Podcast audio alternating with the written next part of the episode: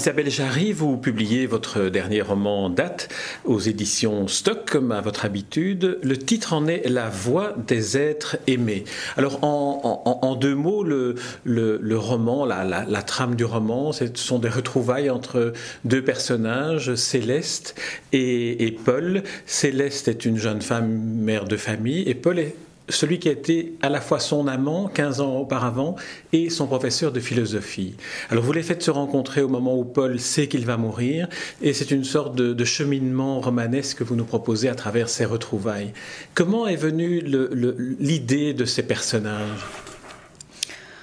Eh bien, l'idée première, c'était une histoire d'amour. Je voulais écrire une histoire d'amour. Vous savez que la littérature en est pleine, mais je trouve que c'est extrêmement difficile d'écrire un roman d'amour. Alors il y a toujours des histoires d'amour dans mes livres, mais ça n'était jamais le, thème principal. Et là, je me suis euh, dit, tiens, allez, essayons quand même, risquons-nous à cet exercice périlleux. Mais évidemment, euh, il fallait que l'argument soit un petit peu plus... Euh, plus complexe peut-être euh, et donne matière à d'autres développements. Donc ce qui est le cas de cette histoire, puisque c'est à la fois une histoire d'amour qui est la leur et qu'ils se racontent et qu'ils revisitent, et aussi euh, le décryptage de ce qu'est l'amour et de ce qu'est un amour. Est-ce qu'on pourrait dire que c'est aussi un roman sur le roman? Parce que dans le fond, ces deux personnes se retrouvent et Paul, le, vieux monsieur philosophe malade qui sait qu'il va mourir, demande à la jeune Céleste Raconte-moi une histoire d'amour. C'est finalement mm. justifier en quelque sorte ce à quoi peut éventuellement servir la littérature. Oui, voilà. Donc en fait, en, en mettant en abîme la narration d'une histoire d'amour à l'intérieur de, de cette histoire, mais vous savez, je ne suis pas la première euh, à faire ça. Dans La Princesse de Clèves, il y a à l'intérieur une petite bulle qui raconte une histoire d'amour au sein de l'histoire d'amour. Donc c'était aussi une sorte de... on n'est jamais, la, première ou le premier à écrire. Non, mais ce que je veux dire, c'est qu'il y a beaucoup d'histoires d'amour ont cette, euh, cette euh, figure de, la bulle insérée à l'intérieur de, de l'histoire. Et donc je trouvais intéressant de, à la fois de, de consacrer à cette à cette forme-là, et en même temps euh, de réfléchir en effet à l'idée de la narration d'une histoire d'amour. Comment est-ce qu'on écrit? Comment est-ce qu'on raconte? De quoi on parle? Qui, Quels sont les éléments euh, de l'histoire d'amour quand on la raconte? Tout en sachant que le thème central de ce livre, je crois, c'est, c'est peut-être autant l'histoire d'amour que le langage de l'amour. C'est ça dont parlent les personnages. Comment, comment on aime en fait? Qu'est-ce qu'on, Qu'est-ce qu'on se dit? Qu'est-ce qu'on ne se dit pas? Qu'est-ce qui est dit dans, dans, la relation amoureuse? Et voilà, ça, ça m'intéressait de parler de, euh, enfin, de réfléchir à ça, d'écrire autour de ça, et que mes personnages tournent autour de cette question. Quel est le langage de l'amour? On retrouve ça aussi dans le fait que vous avez choisi cette option d'écrire une histoire dans l'histoire racontée par les protagonistes de votre roman. C'est aussi une manière pour chacun d'eux de se raconter, soit en se dissimulant derrière d'autres personnages. C'est aussi ça le, roman. Eh oui, bien sûr, on ne parle jamais que de soi. C'est donc bien sûr chacun parle de lui. Et d'ailleurs hein, le personnage de Paul le dit à un moment il, il, se dit qu'il n'aurait pas dû lui demander de lui raconter une histoire sans savoir laquelle elle allait choisir. Et puis il se dit mais de toute façon elle me parlera d'elle. Elle me parlera de nous. Donc elle me parlera de moi. Parce qu'en fait on, est toujours dans ce rapport euh, à soi quand on, quand on écoute une histoire. Et d'ailleurs quand on lit un livre c'est pareil. On s'approprie l'histoire racontée par quelqu'un d'autre comme devenant sa propre histoire. Oui, on, dit que c'est une suspension volontaire de l'incrédulité, le, roman. C'est-à-dire que pendant un moment, on, croit à l'histoire qui nous est racontée et on oublie celle, celle que l'on vit. C'est un peu ça pour vous, le roman aussi? Ben oui, enfin, on cherche des correspondances, bien sûr. On est, on, est. Enfin, j'ai gardé en mémoire la réflexion que m'avait faite un de mes amis à la, à la suite de la lecture de mon premier roman. il m'a dit quelque chose que j'ai trouvé vraiment emblématique par la suite, ça m'est toujours resté. Il m'a dit D'abord, je t'ai cherché, et ensuite, je me suis cherché. Et j'avais trouvé que c'était. C'était pas seulement à moi qui s'adressait, c'était vraiment une façon de décrire la lecture extrêmement pertinente. D'abord, on se cherche, euh, enfin, d'abord, on cherche ce qu'on pourrait euh, associer, puis ensuite, on, passe à la vitesse supérieure, c'est-à-dire qu'on se cherche directement. Et je crois que euh, c'est une façon, c'était aussi une façon pour moi, bien sûr, de, parler de ce qui m'intéresse dans le sentiment amoureux, de ce, ce que j'y trouve personnellement, mais aussi de l'élargir. Parce que quand vous êtes romancier, vous êtes entraîné par vos personnages, vous êtes entraîné sur des territoires que vous ne connaissez pas forcément personnellement. C'est ça aussi, la littérature. Une autre des fonctions de la littérature, c'est qu'elle donne le sentiment à celui qui lit de ne plus être euh, seul au monde. Enfin, c'est une proposition que je vous fais là. Est-ce que, d'une certaine manière, ce n'est pas aussi là qu'on trouve la métaphore du roman dans votre roman, qui est que Paul ne veut pas se retrouver seul face à la mort, il veut se raconter non seulement à son passé, mais à une histoire Mais oui, bien sûr, parce que ça met, ça met vraiment le, le sujet en perspective, euh, j'allais dire en perspective historique, on va dire en perspective temporelle. Et il y a un avant et il y a un après surtout. C'est-à-dire qu'en fait, l'instant du roman présuppose qu'il y a quelque chose qui lui a précédé et que quelque chose lui survivra. Lui, suivra et lui survivra. Euh, et ça, je crois que c'est aussi euh, forcément un souci de l'écrivain de s'inscrire dans la durée. Non pas tant parce qu'on veut que nos livres soient lus après notre mort, enfin, ce qui est, un, ce qui est un, souci légitime, mais en même temps, vous n'y pensez pas dans ces termes. Euh, mais aussi euh, par rapport à l'universalité peut-être nécessaire de l'écriture. On n'écrit pas juste pour ses contemporains, on n'écrit pas pour un seul lecteur, on n'écrit pas pour euh, une seule sensibilité. On essaye d'élargir le plus possible. Et, et, enfin, et pas seulement géographiquement mais aussi, euh, c'est pour ça que je parlais d'histoire dans cette idée du temps. Enfin, ça, c'est quelque chose qui m'intéresse beaucoup depuis quelques livres, le rapport au, temps, justement, à, cette, à ce mot euh, de la langue française qui s'appelle l'histoire, mmh. qui est à la fois celui de raconter des histoires, mais de raconter une, une histoire, l'histoire.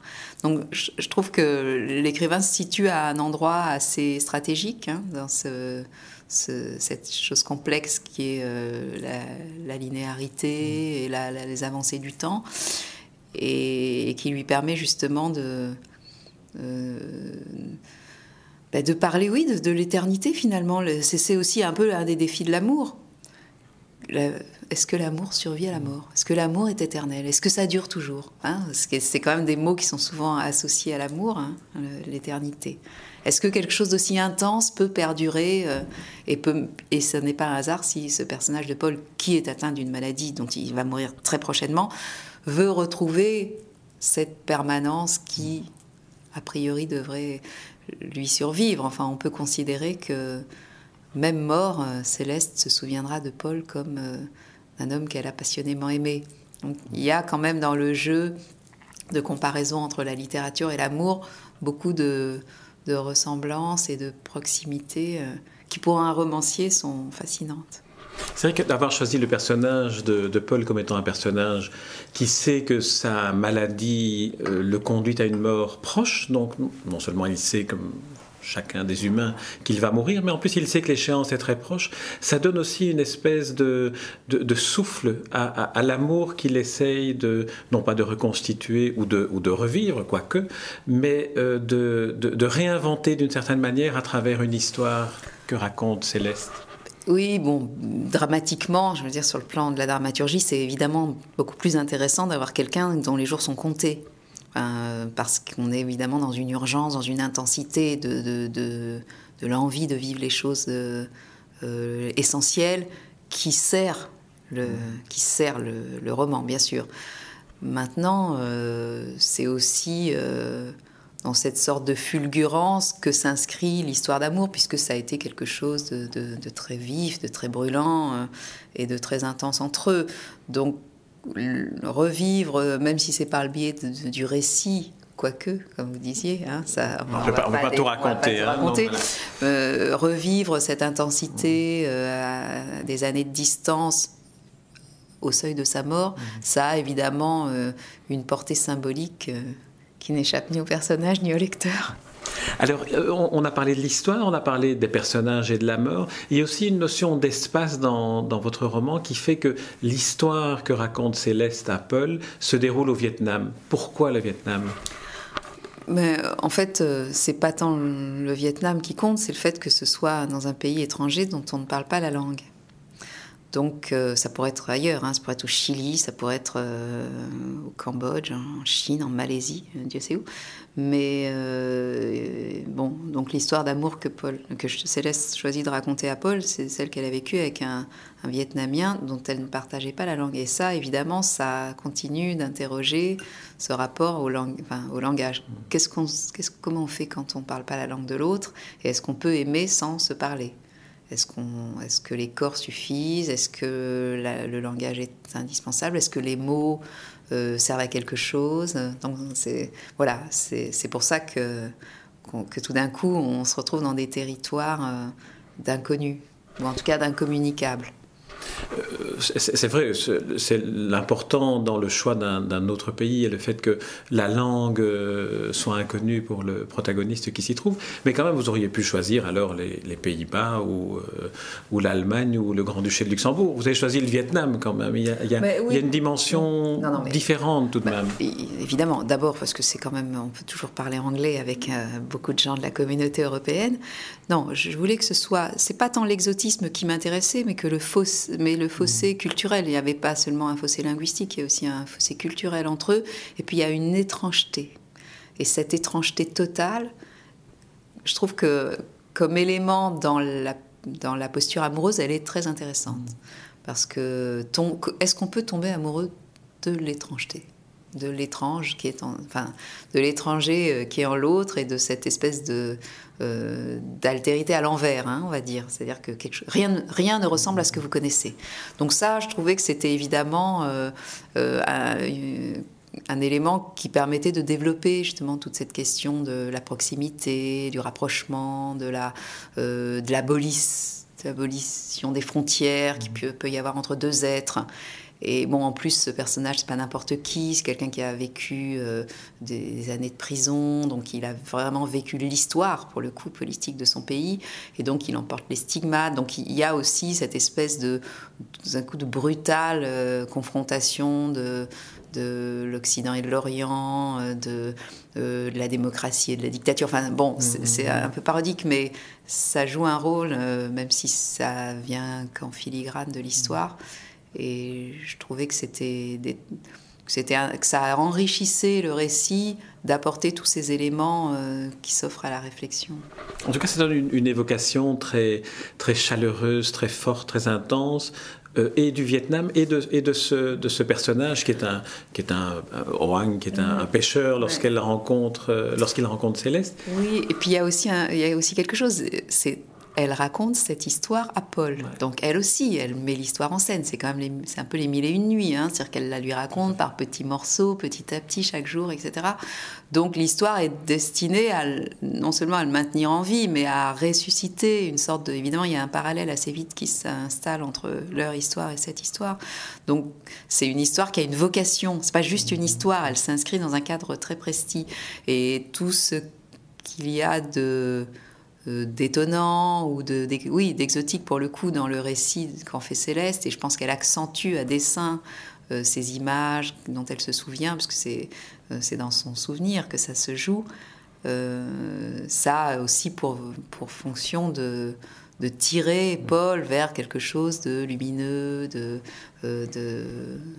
d'assez agréable à, à évoquer. Euh, Paul, le personnage euh, du, vieillard, enfin du vieil homme malin, parce qu'il n'est pas si vieux que ça, il n'est pas si vieux que ça, mais il est, très affaibli, il est mourant, est, un philosophe. Est-ce qu'on pourrait imaginer que dans votre roman, on trouve aussi une sorte de, de, ligne de lecture qui mettrait en confrontation la philosophie, le fait de philosopher et celui de vivre? Bah oui, complètement. Enfin, d'autant plus que lui a, fait enfin, a vécu un choix radical dans sa vie, puisqu'à un moment, il a arrêté de philosopher, justement. Donc, il y a aussi une réflexion sur, euh, euh, sur le fait de philosopher, bien sûr, et sur le, et, le fait de philosopher en amour. Est-ce qu'on peut rester philosophe quand on est amoureux, ou est-ce qu'on peut avoir une philosophie de l'amour? Est-ce qu'on peut prétendre... Enfin, c'est il se trouve que lui, personnellement, avait en plus un discours philosophique sur la place du corps dans, dans la vie euh, de la pensée qui était particulière. Donc, c'est pas n'importe quel philosophe.